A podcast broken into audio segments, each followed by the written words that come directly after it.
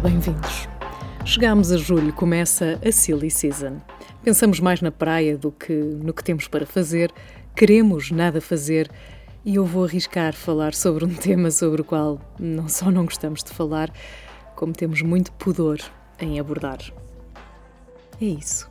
Dinheiro.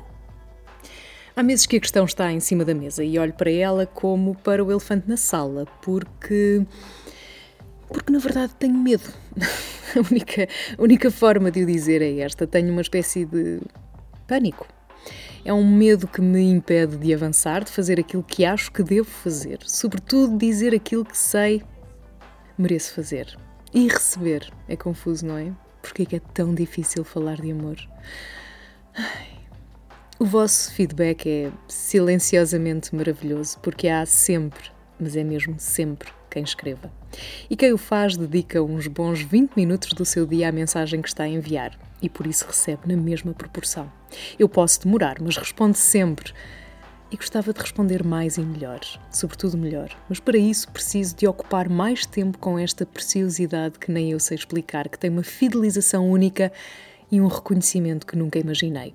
Estou grata por isso e acredito que chegou o momento de fazer mais e melhor.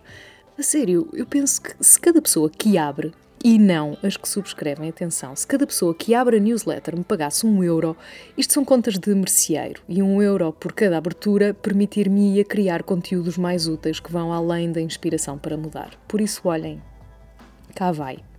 Tu que estás a ouvir e a pensar isto, vais receber tudo aquilo a que tens direito sem pagares nada. Exatamente. Andas aqui há tanto tempo que mereces conhecer em primeira mão, mereces apreciar, usufruir, para depois me dizeres então se vale a pena continuar. Vamos a isso? Para a semana, no áudio vais encontrar o habitual e a seguir um podcast, ou melhor, outro podcast. Vão ser 5 minutos para mudar a tua vida. Só isto, tão simplesmente isto. E por hoje é só. Até já! Esta semana, na sábado, falo-vos de bom aspecto.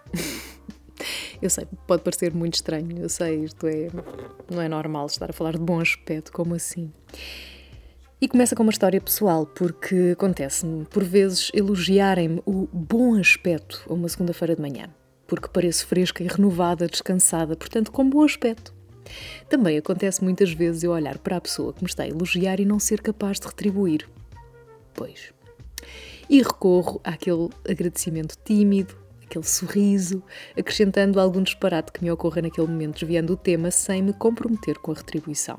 Se por um lado parece que não sei lidar com o elogio, por outro pode parecer arrogância escrever sobre este suposto bom aspecto.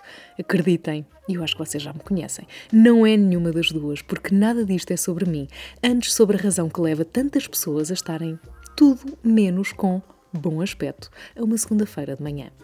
Nada disto é sobre padrões de beleza, é antes sobre padrões laborais que tendem a desvirtuar este nosso bom aspecto que deveria ser natural e que deixou de o ser porque, na generalidade dos casos, estamos cansados, extenuados, exaustos, fruto de um ritmo que nos autoimpomos, que é resultante da pressão à qual cedemos, que nos coloca no final da lista de prioridades. A prioridade somos nós, pois sem isso nada mais há. Pá, aproveitem, façam uma frase, uma frase inspiradora para o Instagram.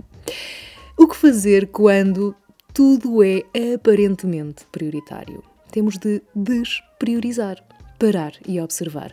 É o que faço quase todos os fins de semana, por maior que seja a lista de tarefas profissionais e por vezes até pessoais. E faço para poder recuperar de uma semana maior do que os dias podem contar. Eu vivo de forma intensa e chego ao fim de semana cansada. É isto. Se ainda me impuser uma lista de prioridades, chego a segunda-feira com cara de sexta-feira, arrasto-me durante a semana e desejo secretamente que os dias passem depressa.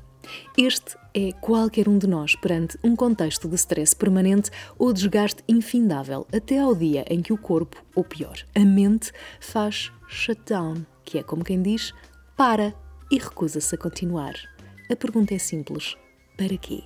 Para atingirmos aquele limiar de sucesso de que tanto se fala e que ninguém sabe materializar, para ganharmos a tão desejada notoriedade e esperar que com isso o resto venha atrás, para ganharmos mais dinheiro e podermos gastar cada vez mais? Uma vez ocorreu-me pensar sobre a razão pela qual trabalhava tanto, acumulando funções e, por consequência, remunerações. E percebi que se reduzisse despesas, poderia reduzir o número de horas de trabalho, porque facilmente entramos numa espiral em que precisamos pagar serviços que nos substituem, sob a égide que nos auxiliam, transformando a nossa vida numa imensa corrida sem fim, na qual, pouco ou nada, usufruímos daquilo que o dinheiro pode pagar. Usamos esse dinheiro para quê? Para pagar os serviços de que necessitamos para nos substituir quando estamos a trabalhar. Como assim?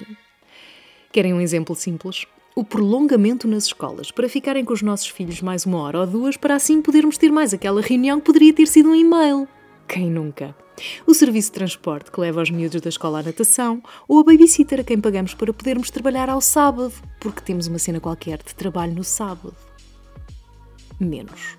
Se é certo que há quem não gosta de cozinhar ou de cuidar da casa, também é certo que não são raras as vezes que encomendamos, compramos ou usamos um serviço de entregas porque não temos tempo ou já não temos capacidade para cozinhar.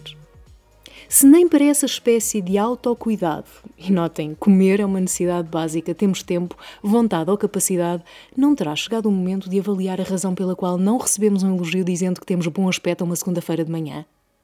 Pois, beijinhos e até para a semana.